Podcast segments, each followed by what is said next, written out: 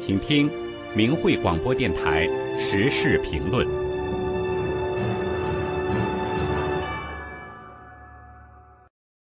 请听时事评论：江泽民迫害法轮功，怎样祸害了全中国？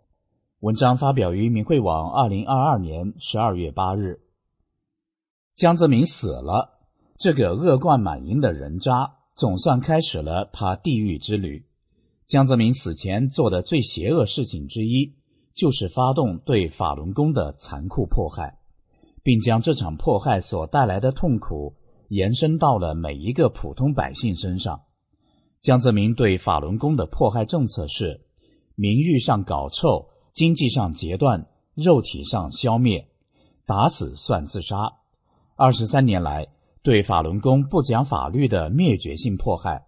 使得中共司法界混乱不堪，以致这种不讲法律已经走向了全民全社会。下面我们看看这些迫害的具体延伸：一、起源于江泽民时代对法轮功学员的数字监控，目前已经扩大到全国各条街道、社区，又进一步扩大到黄码、红码等所谓的健康码。他们像电子镣铐，瞬间可以把人锁死在原地，让人寸步难行。江泽民之子江绵恒的金盾工程，把全国的网络打造成了一个庞大的局域网，隔开了与国际互联网的沟通，以致今天的网民被封在墙内，看不到真实的世界。二，江泽民集团发起对法轮功的迫害后。在全国各地新建了很多劳教所，以及所谓的法治学习班等等，很多这类的场所里面缺乏最基本的生活设施，条件极为恶劣。中共把法轮功学员非法绑架后，劫持到这些地方长期非法关押。再看看疫情爆发这三年，中共在全国各地建的所谓方舱医院，从里面传出来的视频显示。这些方舱根本不具备基本的医疗条件，甚至连基本居住条件都不具备，把各地强行拉去的人关进去，任其自生自灭。三，发生在新疆集中营里的强奸罪恶震惊了世界。其实，江泽民集团早就对法轮功学员实施系统的性迫害了。当年在辽宁马三家劳教所。中共把十八位女法轮功学员投入男牢房，任那些囚犯轮奸，罪恶曝光后震惊了国际社会。四，从泼墨的女孩到敢说敢言的乡村女教师等等，他们被中共关入精神病院的事件令外界吃惊。事实上，过去二十多年来，大量身心健康的法轮功学员被精神病。他们被中共强行注入破坏中枢神经的药物，直至精神崩溃，轻则变得神志恍惚，重则被逼疯。很多法轮功学员在被精神病后，最终凄惨的离开人世。五，而中共用武警部队对内镇压抗争民众，也肇始于对法轮功的迫害。一九九九年，对法轮功的迫害开始时。中共派出大批武警对手无寸铁的法轮功学员大打出手，在各地一批一批的拘押法轮功学员。这种利用武警镇压的做法，后来一步步延伸到了西藏、新疆等地。目前，拉萨、乌鲁木齐实质上已沦为军管。六，中共对拆迁户、讨薪农民工、金融难民等上访民众的解访。也是始于当年对上访的法轮功学员的解访。解访后，这些上访民众被非法关押、被打、被判刑、被迫害致死等等，有冤无处诉。七，中共对维权律师、持不同证件的公知等的罚款，判处煽颠罪、寻衅滋事等等，也是源于二十多年来对数十万法轮功学员的任意羁押。罚款、非法判刑。八、警察随意拦截路人、翻包、查看手机、扣押现金。大白可以随意闯入民宅抓人、打人，抢劫室内财物等等强盗行为，也是源自于中共多年来对法轮功学员及其家庭的随意打劫、抓人、打人。九，中共大规模活摘法轮功学员器官，其罪恶被西方称为这个星球上从未有过的罪恶。由于江泽民对法轮功学员的群体性灭绝的政策，导致活摘器官已经形成了杀人链条。这个杀人链条上包括中共的军队、武警、政法系统、专门迫害法轮功的非法组织“六幺零”、医疗系统和器官黑中介等，并且还产业化、市场化。他们按需杀人，谋取暴利，而活摘器官的对象。早已经从法轮功学员蔓延到异议者、维族人，并进一步蔓延向普通家庭。近来不断有十几岁的孩子和年轻小伙子莫名失踪，从家属到民众的质疑纷纷指向活摘器官的罪恶，很多民众陷入了悲痛和恐惧之中。另外，据明慧网报道，中共每年用于迫害法轮功的花费。占到国民生产总值的四分之一，而且逐年增加。也就是说，这场迫害完全是靠老百姓的纳税钱堆出来的。发展到二零一二年，政法系统的维稳经费超过了国防军费开支。对于参与迫害法轮功的人，中共实施各种奖励政策。民众举报一个法轮功学员会得到奖金。警察绑架一个法轮功学员会得到奖赏，洗脑班转化一个法轮功学员也获奖，转化的越多，迫害死的越多，奖金越高，升职越快，等等等等。在中共迫害法轮功这些年当中，这些令人发指的颠覆人类道德伦理的现象比比皆是，而中共打压普世价值真善忍的结果。把维系社会的法律秩序以及道德都破坏了。当今的中国贪官遍地，酷吏横行，人心败坏，这都根源于江泽民对法轮功的迫害。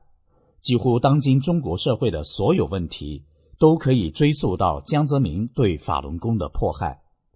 如今，江泽民这个恶魔死了，而中共这个魔鬼政权也走向了穷途末路。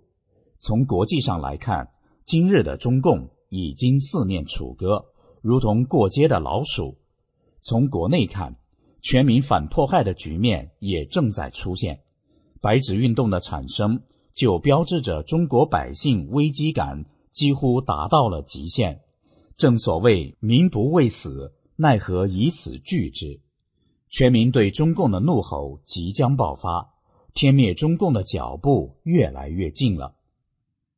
以上的时事评论内容选编自清源的评论文章，《江泽民迫害法轮功，怎样祸害了全中国》。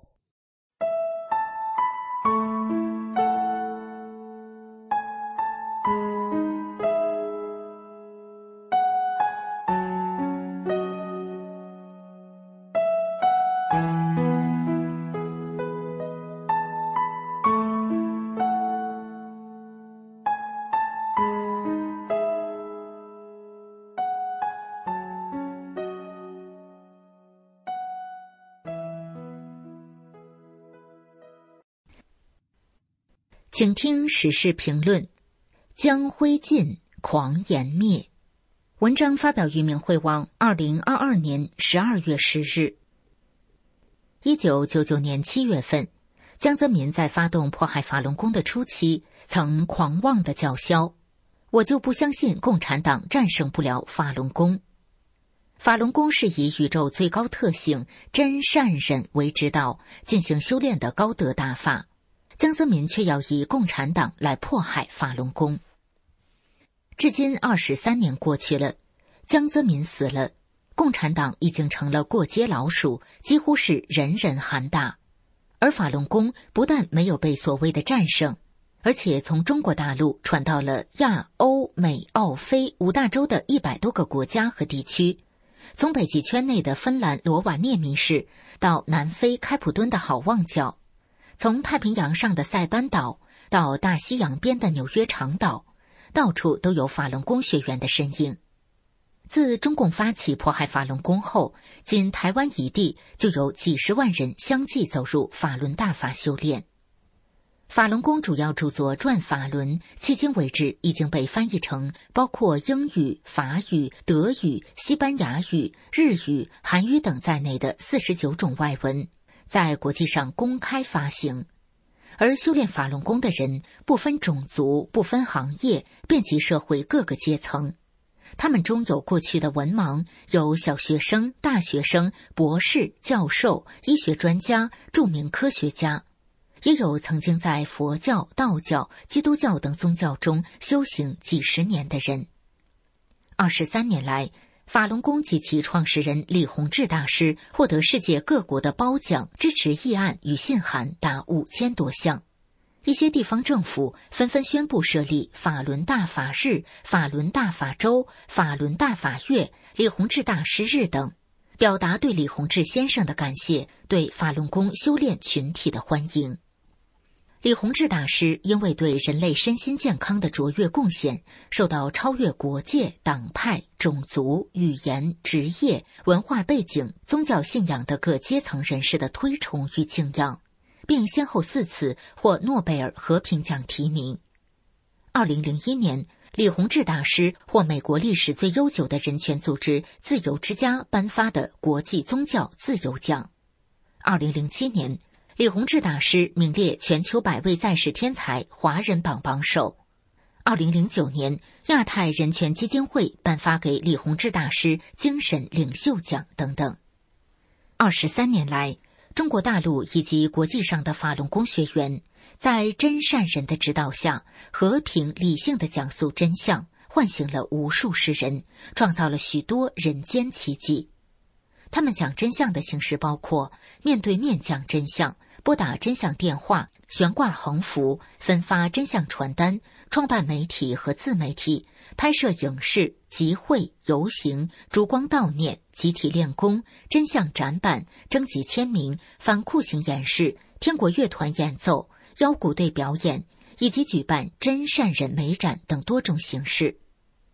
伦敦有一本徒步观光的旅游小册子。里面介绍，在中国驻英国大使馆前，法轮功学员的二十四小时和平抗议已经坚持了二十年。在英国民众的心目中，这个点是法轮功反迫害的标志。有这样一个真实的故事：一天，一位骑单车的青年停在了英国大使馆前。他说：“今天为什么没有人坐在这里？是迫害结束了吗？”如果是他要把这个好消息马上告诉他认识的人，如果不是，他要在这里替法轮功顶一会儿班，等有人来了他再走。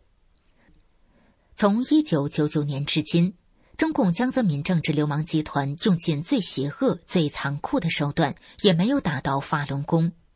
二十三年前跳着脚、飞着唾沫的江泽民成了灰烬。他那句“不信战胜不了法轮功”的狂言也随之灰飞烟灭，成为人类历史上一个莫大的耻辱。如今，江泽民已经下了无声之门，将在永罪永刑中偿还自己所犯下的一切罪恶，万劫不复。而那些仍在追随江泽民作恶的人，应该悬崖勒马，抓紧赎罪。聪明人可不会等到身后有余忘缩手，眼前无路想回头。毕竟，天意难违，红花灭，莲花开。天灭中共，这是历史的必然。请珍惜眼前的将功补过的最后机会。以上的时事评论内容编选自路遥的评论文章《将灰烬，狂掩灭》。